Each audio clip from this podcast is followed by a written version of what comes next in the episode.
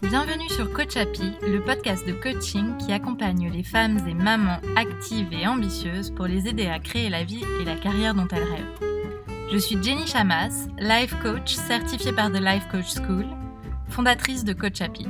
Les informations que je partage ici sont disponibles sur mon site coachappy.com. Si vous aimez ce podcast, abonnez-vous sur la plateforme de votre choix. Un nouvel épisode est disponible tous les mardis.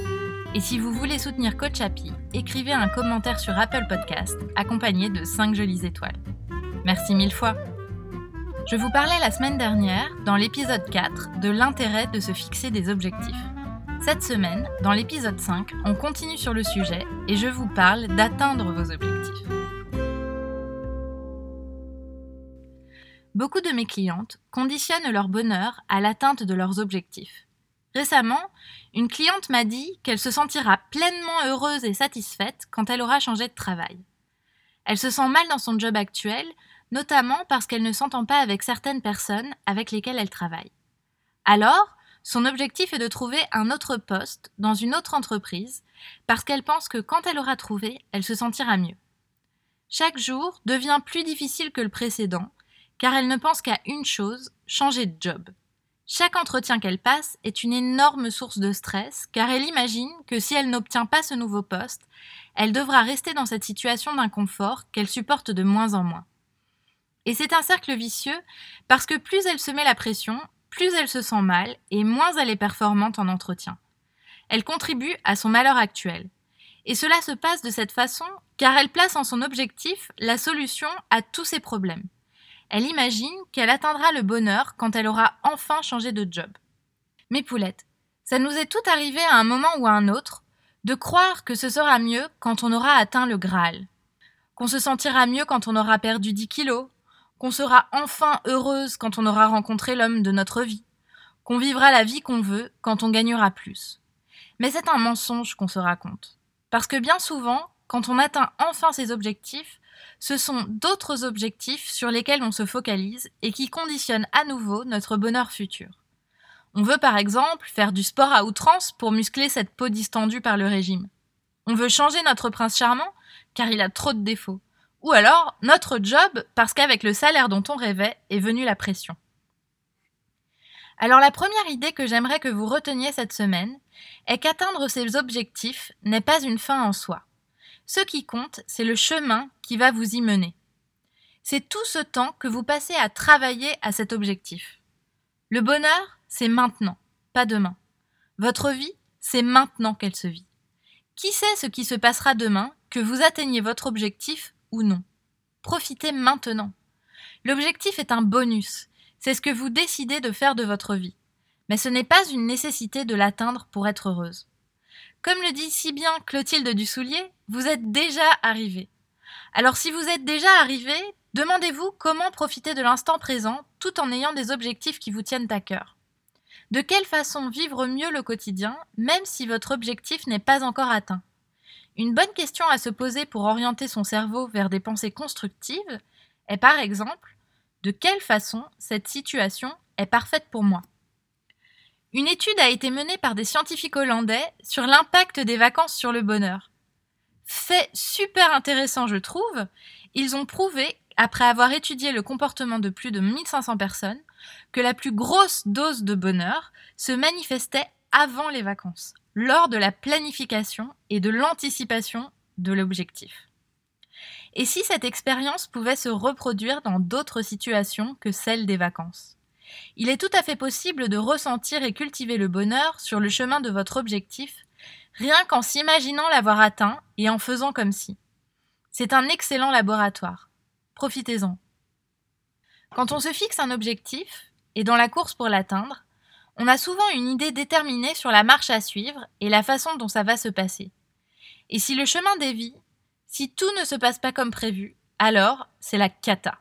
On s'inquiète ou alors on se démotive et on laisse tomber. Mes cocottes, comment y arriver si vous laissez tomber avant même d'essayer? Quand vous souhaitez atteindre un but, il est important d'être ouverte au fait que vous atteindrez peut-être votre objectif d'une façon totalement différente que ce que vous vous étiez imaginé. J'aimerais partager avec vous mon exemple. Depuis que je suis gamine, j'ai une passion pour les voyages. Mon père est d'origine libanaise et sa famille éclatait dans le monde entre le Liban, le Canada, les États-Unis. L'étranger m'a toujours fascinée et j'ai eu la chance de voyager assez tôt pour aller voir la famille ici et là. Quand je suis devenue adolescente puis étudiante, je faisais des petits jobs et j'économisais mon argent pour partir en week-end ou en vacances, explorer l'Europe puis le monde. Je travaillais même les samedis, tellement c'était important pour moi. Et très vite, j'ai identifié l'un de mes objectifs de vie, vivre pendant un moment à l'étranger. Au début, il était clair que ce serait à New York, c'était mon rêve. Je n'y étais jamais allée, je ne savais pas à quoi ça ressemblait autre que par les photos, mais je savais que c'était là où je voulais aller. Je ne savais pas quand ni comment, mais je souhaitais profondément y aller et je me disais que ça arriverait forcément. Lors de mon année de césure, quand je faisais mes études, j'ai fait un stage dans une marque de luxe à Paris. Pendant l'organisation du défilé, j'étais assignée à l'assistance de la directrice des castings, une américaine prénommée Michelle. Je ne peux pas dire que cette fonction était passionnante. Je trouvais des tailles de chaussures pour les mannequins, je collais des photos instantanées sur un classeur. Bref, comme vous pouvez vous l'imaginer, c'était intensément intellectuel. Sauf que pendant que je bossais pour Michelle, mon cerveau n'a fait qu'un tour. Elle était new-yorkaise et elle bossait pour une boîte américaine qui offrait ses services, notamment à la marque de luxe pour laquelle je travaillais j'ai réalisé lors d'un éclair de génie que l'opportunité d'aller vivre dans la ville de mes rêves était juste sous mon nez. Alors j'ai pris mon courage à deux mains et j'ai demandé à Michelle si elle voudrait bien me prendre en stage à New York pour les trois mois restants de ma césure. Franchement, je pensais sincèrement qu'elle dirait non, que c'était compliqué, que c'était pas possible, qu'il fallait avoir tel ou tel visa. Mais en deux secondes top chrono, elle a dit Mais oui, bien sûr, mais par contre, euh, c'est pas rémunéré. en fait, je m'en fichais parce que, comme je vous l'ai dit, j'avais beaucoup travaillé et j'avais économisé. Et j'avais juste assez pour financer ces trois mois. Et voilà comment mon premier objectif s'est réalisé d'une façon totalement inattendue et franchement par un chemin que je n'avais jamais envisagé. Moi, je m'imaginais businesswoman à New York, travaillant pour une grande entreprise. Eh bien, la vie en a décidé autrement et c'est bien plus tôt que je suis partie. Cette surprise du chemin vers mon objectif s'est manifestée à nouveau huit ans plus tard, quand cette idée de vivre à l'étranger trottait toujours dans ma tête. La businesswoman que j'imaginais à New York a pris corps dans une femme qui travaillait pour une entreprise toujours de mode, mais de grande distribution, à Séoul. Pas vraiment la même chose, mais j'avais gardé en tête cet objectif de vivre et travailler à l'étranger, et les opportunités que j'ai saisies dans ma carrière m'ont mené en Corée du Sud pendant trois ans. Avec ces expériences, j'ai appris plusieurs choses. Il n'y a pas d'objectif qui soit inatteignable dès lors qu'il ne concerne que vous-même. Vous avez le droit de rêver quoi que les autres vous disent. Si je m'étais arrêtée aux commentaires de ma maman adorée que j'avais des goûts de luxe, ou alors à ceux de mon mari qui, la première fois, m'a dit Je ne veux pas partir, on est bien à Paris et je ne veux pas quitter mon job, je ne serais jamais partie. La route n'est pas lisse, mais franchement, ça vaut le coup de persister. La deuxième chose que j'ai apprise, c'est qu'avoir en tête un objectif quel qu'il soit nous donne la possibilité qu'il se réalise par le simple fait d'y être ouverte. On est réceptive aux opportunités qui se présentent et elles finissent par se présenter. Ou alors, quand ce n'est pas le cas, on les provoque. Enfin, les opportunités sont rarement celles qu'on imagine, mais elles sont ce qu'il nous faut si on les accueille comme telles. La Corée, à première vue, en ce qui me concerne, était beaucoup moins séduisante que New York. Mais avec le recul, je peux vous dire que ces trois ans ont été une des plus belles expériences de ma vie, tant au niveau professionnel que familial. Ça a été vraiment une étape déterminante. Alors, qu'est-ce qui est nécessaire pour atteindre un objectif? Il y a quelques qualités qui sont bonnes à cultiver. Si vous ne vous reconnaissez pas en elles, peu importe. Personne ne naît comme ça. Vous pouvez choisir de les cultiver pour vous-même et parce que vous avez une bonne raison d'atteindre cet objectif. L'engagement. Si on a vraiment envie d'atteindre un objectif, on doit s'y engager. Même si c'est par étapes, même si c'est petit pas par petit pas, on y va. On se promet à nous-mêmes qu'on va le faire et on continue. Pourquoi cet engagement est-il nécessaire?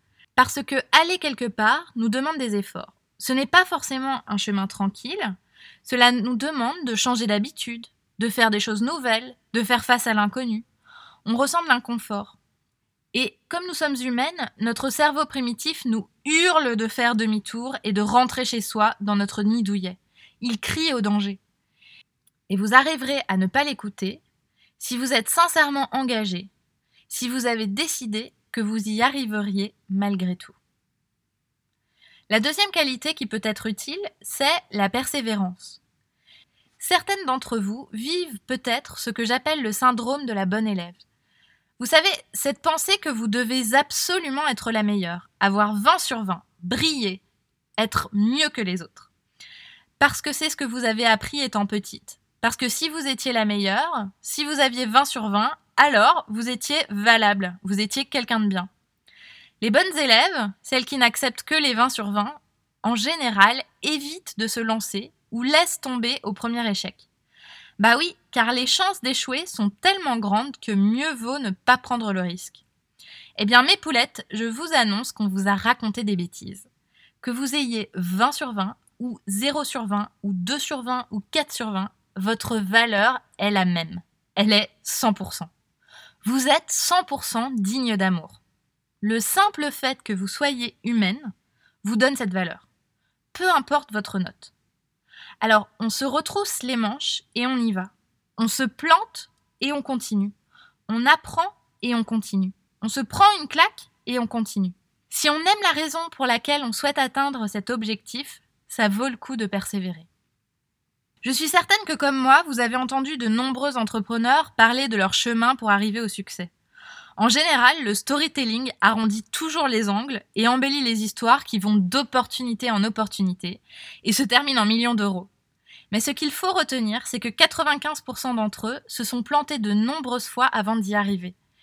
C'est leur premier client qui n'a finalement pas signé, la banque qui a refusé le prêt, les clients mécontents qui n'ont pas validé le modèle.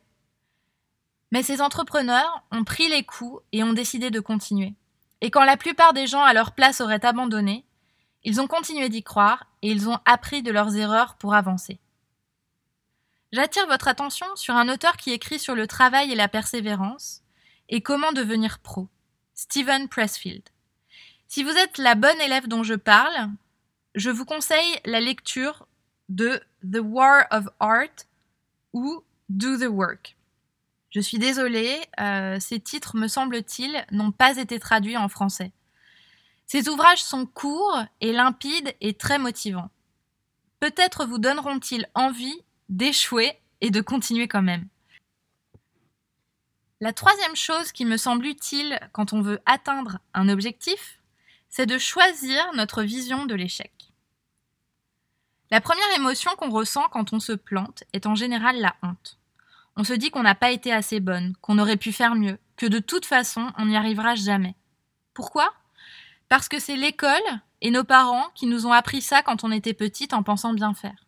Et nous, on voulait y arriver. Donc, à chaque échec, on ressentait de la honte. La peur de ne plus être valable, la peur d'être dissocié du groupe. La plupart d'entre nous ont cette croyance selon laquelle échouer, c'est mal. C'est une erreur de parcours, un accro à notre potentiel. Et le problème, c'est que penser ça nous empêche de faire ce dont on rêve. Et si on se plantait complètement à propos de l'échec? Vous, qu'est-ce que vous aimeriez penser de l'échec qui puisse vous servir? Personnellement, je suis en cours de réorientation de mon cerveau. J'ai choisi de penser que l'échec est un apprentissage. Je choisis de penser qu'à chaque échec, je deviens meilleur et je fais un pas supplémentaire vers mon objectif. Évidemment, quand je me plante, en vrai, je me dis que c'est de la merde et je passe par une phase de honte. Mais quand je respire et que j'y réfléchis, que je mets les choses à plat, je me rends compte que j'alimente un mini-drame dans ma tête qui ne m'aide pas du tout à résoudre mon problème, mais m'enfonce encore plus. C'est à ce moment-là que je me souviens que j'ai choisi de penser différemment à propos de l'échec. Alors, je me sens soulagée et j'essaie de tirer profit de ce que je viens d'apprendre. Et comme l'a si bien dit Churchill, le succès, c'est d'aller d'échec en échec sans jamais perdre son enthousiasme. Alors posez-vous la question de l'échec et de ce qu'il représente à vos yeux qu'est-ce que vous pouvez trouver de positif à l'échec? Et maintenant, parlons de comment atteindre cet objectif. La première étape est la plus importante, sans laquelle tous vos efforts seront vains, c'est qu'il faut y croire. Je vous en parlais dans l'épisode 4 et je vous le répète aujourd'hui, croyez à votre objectif. Si par exemple votre objectif est de rencontrer l'homme de votre vie et que vous passez votre temps à vous dire que de toute façon vous n'y arriverez pas parce que ça fait tellement longtemps que vous êtes célibataire, parce que vous n'êtes pas assez jolie ou parce que vous êtes trop vieille, que vous ne savez plus comment faire, vous trouverez toutes les preuves que vous cherchez pour vous convaincre que c'est vrai. Et le résultat de ça sera qu'au lieu d'aller de l'avant, de susciter des rencontres, des discussions, vous serez en retrait, vous resterez dans votre zone de confort. Dans ce cas, il y a de fortes chances que vous ne rencontriez pas l'âme sœur. Donc si vous ne croyez pas encore que vous allez rencontrer l'homme de votre vie, revenez à la raison pour laquelle vous voulez atteindre cet objectif. Si vous aimez votre raison, il est temps de vous auto-coacher pour commencer à y croire. La première étape, comme je vous le dis souvent, est de prendre conscience que toutes les phrases que vous vous répétez sans cesse dans votre tête, que vous n'êtes pas assez jolie ou trop vieille, que vous ne savez plus comment faire, ne sont que des pensées. Acceptez-les comme telles. Elles ne sont pas des vérités, elles ne sont pas des faits, elles sont juste votre interprétation personnelle de votre célibat. Et elles sont totalement optionnelles. Plutôt que de ruminer ces pensées négatives, vous pouvez faire travailler votre cerveau qui regorge d'idées dont vous n'avez pas conscience. Demandez-lui plutôt quelles sont les raisons pour lesquelles vous allez trouver l'amour. Orientez votre cerveau vers ces pensées-là. Deuxième étape, le fait même de se fixer un objectif qu'on n'a encore jamais atteint est de se lancer dans l'inconfort. Alors autant savoir dès le départ qu'il fera partie du voyage. Acceptez que ce n'est pas toujours facile de travailler à son objectif et que le doute s'insinue certains jours dans votre esprit, vous aidera à relativiser et à continuer le chemin. Si vous vous dites dès le départ que le doute et la peur font partie du voyage, si vous l'acceptez, vous ne fuirez pas à la première occasion. Troisième étape, enfin et surtout, comme je l'ai rapidement évoqué la semaine dernière, il faut agir pour atteindre son objectif. Et oui, parce que sans ça, il y a peu de chances que ça vous tombe tout cuit dans le bec. Et pour agir, pour trouver le temps de ce qu'on n'a pas l'habitude de faire, la planification est un élément clé. Je vois déjà les trois quarts d'entre vous lever les yeux au ciel et se dire Oh là là là là là là, boring Oui, je sais, la planification, c'est chiant, c'est fastidieux, c'est rébarbatif. Oui, peut-être, ou alors peut-être pas. Personnellement, moi, j'adore ça. Ce qui est certain, c'est que qu'on aime ou qu'on n'aime pas, ceux qui planifient accomplissent bien plus que les autres. Ils ont aussi plus de temps pour leurs projets et pour eux-mêmes. Donc concrètement, qu'est-ce qu'on fait? On liste les tâches qu'on doit accomplir et on les planifie dans notre agenda. C'est aussi simple que ça. Et une fois qu'elles sont dans notre agenda, on s'y tient. Et quand on atteint enfin l'objectif, on le célèbre. C'est la dernière étape, mais elle est vraiment importante. Il n'a pas besoin d'être grand pour sauter au plafond. Il est tellement important de se réjouir, même pour les petites choses. Notre cerveau nous encourage à voir la petite bête partout, à chercher le prochain but. Mais relax, mes louloutes, il est temps de baisser votre chapeau et de saluer la foule. Bravo, vous l'avez fait. Le premier petit pas que je vous propose cette semaine pour continuer le travail entamé la semaine dernière, et de définir la raison pour laquelle vous voulez atteindre votre objectif. Cela doit être une raison impérieuse, super motivante pour vous. Vous pouvez également vous demander quelles sont les pensées que vous pouvez pratiquer qui seront utiles pour nourrir votre engagement, votre persévérance et vos actions. Si ce dont je vous parle dans ce podcast résonne en vous, si vous avez envie de faire évoluer votre vie du juste bien au génial, si vous voulez dépasser vos challenges et réaliser vos rêves, je suis là pour vous. Je propose à toutes mes clientes une première mini-session de coaching gratuite.